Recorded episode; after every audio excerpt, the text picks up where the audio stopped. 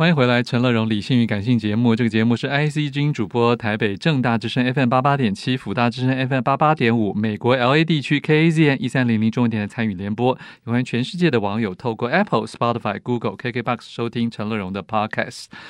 后半段一本好书要介绍的是一本非常实用的生活书。我们节目通常介绍一些高大上的理论书，很少介绍一些生活资讯的书。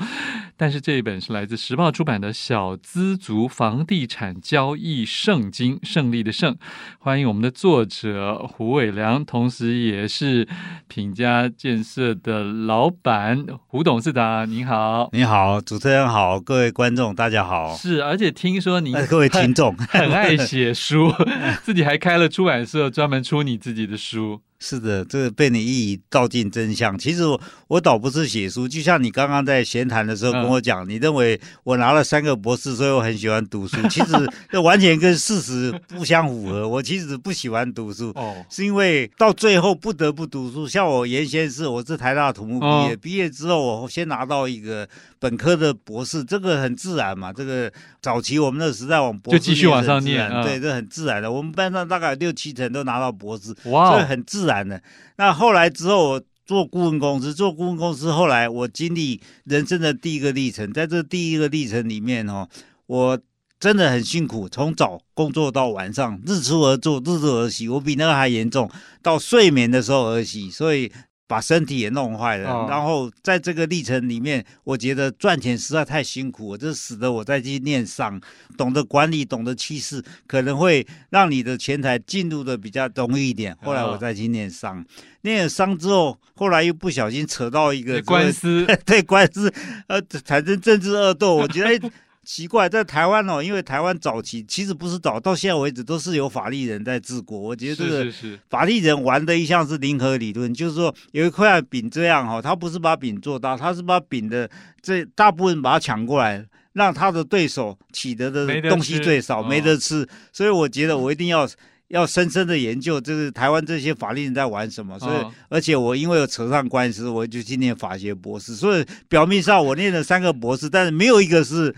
我真正的心中所想的。都，都是有 in need 就对啊，对对？对，需要才去念，需要有 need 造成的这样一个念书的行为。好，而且现在听说你是都根界非常知名的呃推手，呃，对，因为我们其实是推动围绕。老屋改建最早的启动者，因为我在大概十年前我就观察到台湾的房子哦，太旧，屋龄太老，而且使用上啊确实有很多很多障碍，包括不耐震啊，包括它的使用功能不好，是是，所以确实有老屋改建的必要。所以我其实在十年前就开始推动老屋改建，嗯、那是有这样的，所以很多人认为。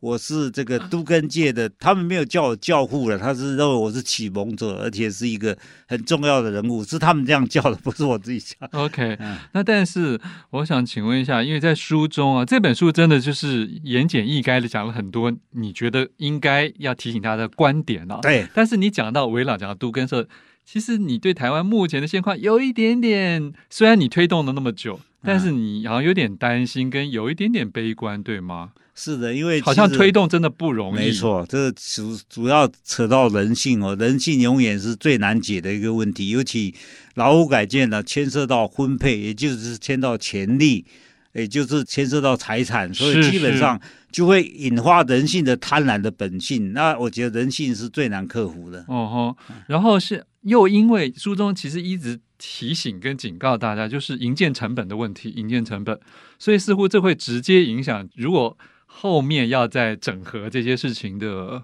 问题，对不对？哎，没错。其实哦，我们我们会分到的比较少，是不是？啊，是的。因为房价里面呢，我们简单来讲，房价的组成结构分成四部分。第一部分就是土地成本，第二部分是你的新建成本，第三部分是你的营运成本。营运成本就包括你的营运管理的费用、你的税费啊、你的销售费用。第四部分才是你的利润。哦，那现在目前我们以台北市来讲，你的土地成本跟你的营建成本大概就占了七成多，一个很高的比例。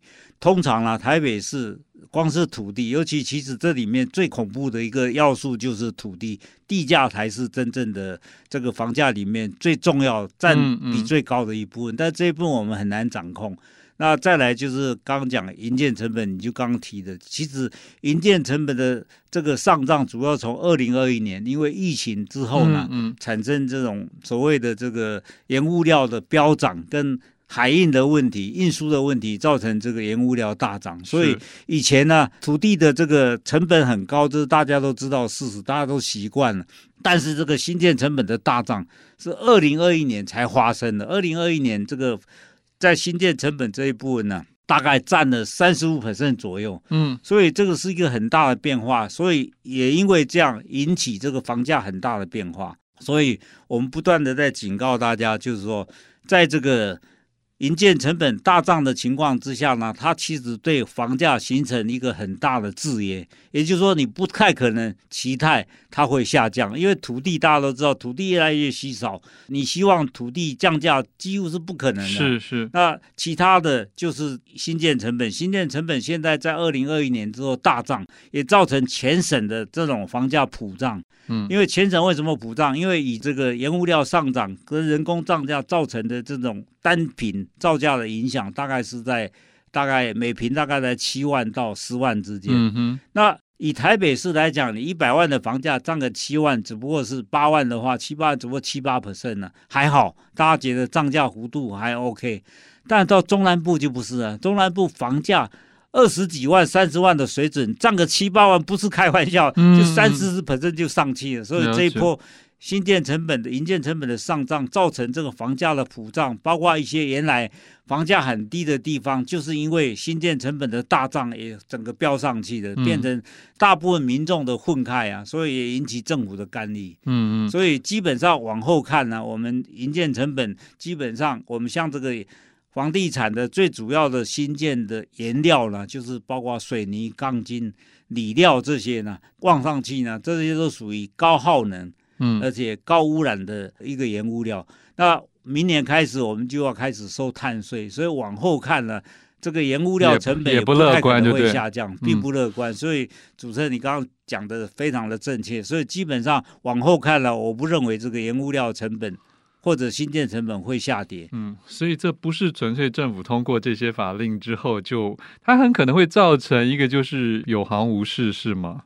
啊、呃，是的，现在目前就是这种现象，就交易动能，呃、交易冻结，完全冻结，大概只有去年的两三成而已。但是价格可能掉不太下来。价格新建的成屋预售屋应该是掉不下来。那会不会也产生一些营造界的烂尾呢？啊、呃，确实会，或是围老都跟的拿到建造之后不开案的。嗯、呃，你讲的非常正确。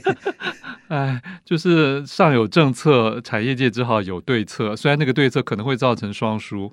对，没有错。其实决策者在处理一个问题，应该要深思熟虑。欢迎回来，陈乐荣理性与感性。现在介绍的好书来自时报出版的《小资族房地产交易圣经》，作者胡伟良在我们的现场，他同时也是上宇营造的主任技师兼集团的创办人啊。我们继续胡董来谈啊，到底一个年轻人或者是中生代的上班族，他现在面对的第一个是他的意愿的问题。嗯。他到底要不要买房？还是干脆房价那么贵，对不对？我们就算了。嗯、你书中有提醒大家有一点，对我提示提醒好多点，但是最主要买房是必须的，因为买房哦，其实买房的过程你会觉得你在缴房贷的时候呢蛮辛苦的，嗯嗯，但是我觉得通常你缴的房贷是固定的，而且可能会逐年来递减。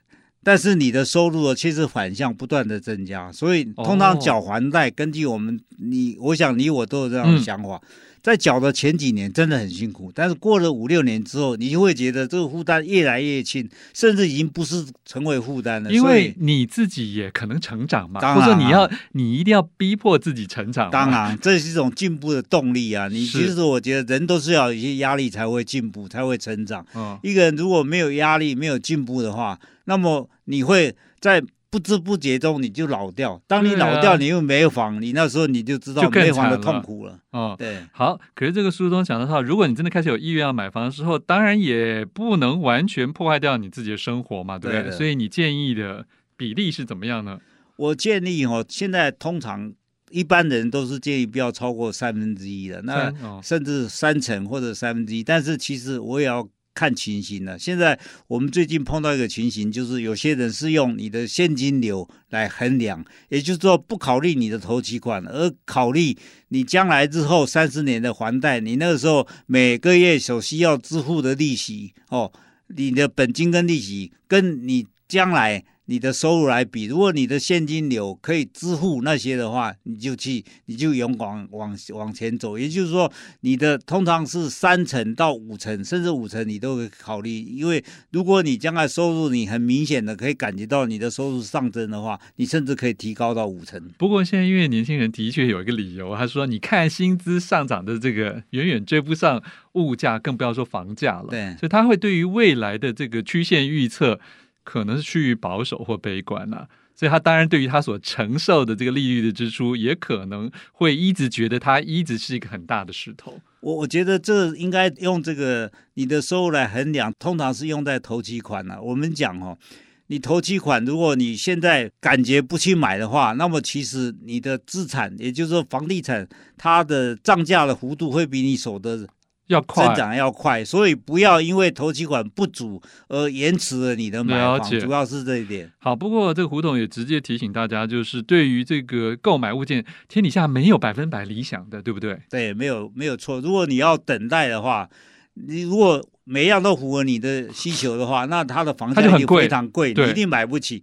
所以当然是先求有，再求。慢慢求好嘛，所以不要一想要一步登天，一步到位。嗯哼，当然在选择上，刚才已经讲了，当然还是要选择比较有机会的城市。对，然后比较你也是比较赞成市区胜过于郊区的豪宅，对，就算是郊区看似比较豪宅的，你觉得好像都不是很赞成。呃，对对对，其实我觉得主持人讲的非常正确，他把结论讲出来，我再给理由好了。因为一般来讲哦。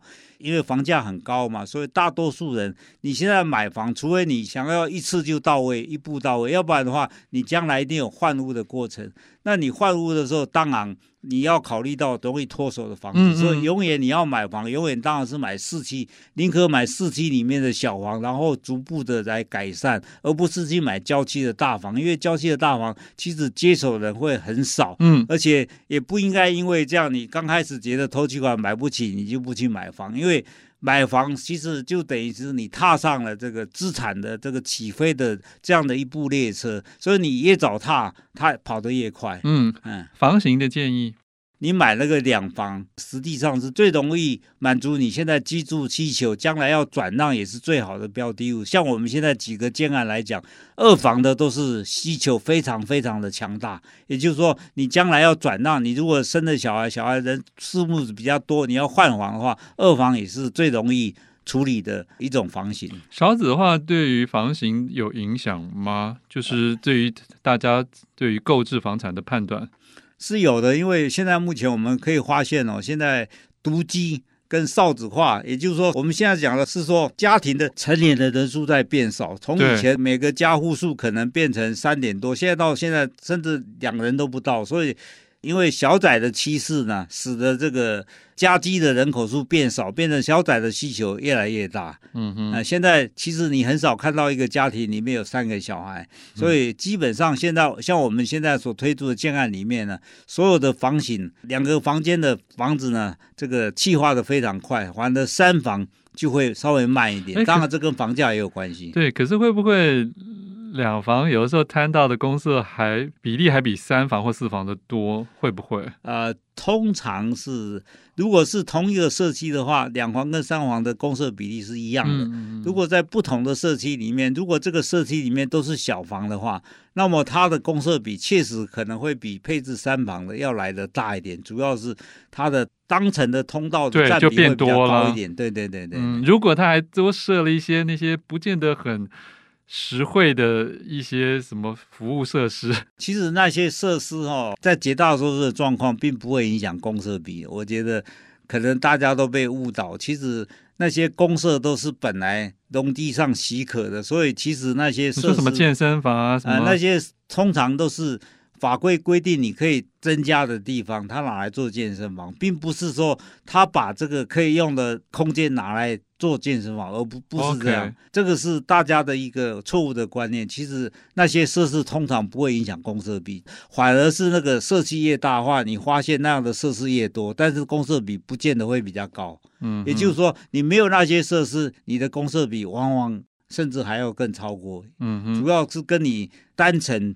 规模的大小有关系。好，最最后再问一个，就是还款这件事情啊。书中我看到一点，哎，我自己有一点小启发。虽然我目前没有这个需求了，就是关于房贷的还钱这件事情，嗯，就没想到竟然还是很多人很乐意尽快还完本金，而不是拖的越久，二十、二十五、三十，啊。我我觉得这是穷人的思维，其实 我被骂了，我被胡总说是穷人的思维。其实赶快把钱还掉是非常不智的 这样的行为。我们简单讲起来有几个因素，第一个哈，其实货币都在贬值嘛，你会发现哦，你其实跟银行借钱，那个借的钱哦，你慢慢还哦，光是通货膨胀就就把这些钱吃掉，而且房贷是银行可能借给你。最大笔、期限最久的一个低利贷款，这一辈子一定要善用哦。嗯，所以千万不要以为自己手上有一点钱就赶赶紧把它还掉，因为那些钱你拿去利用的话，只要你懂得理财，你几乎都可以得到比房贷利率要高过两三倍的这样的一个投资的一个项目，可以找得到。房贷现在利率是大概是在两个 percent。那万一结束了降息循环？它会飙还是其实还有限？基本上哦，在一二十年之内啊，这个低利是一个趋势。OK，好，更多精彩内容，请大家自己来参考时报出版这本《小资族房地产交易圣经》，胡伟良所写的。谢谢胡董事长。好，谢谢。富广建筑团队邀你一起富学好礼，广纳好邻。谢谢您收听今天的理性与感性节目。美好的生活。如同美好的建筑，必须兼具理性的思考与感性的温度。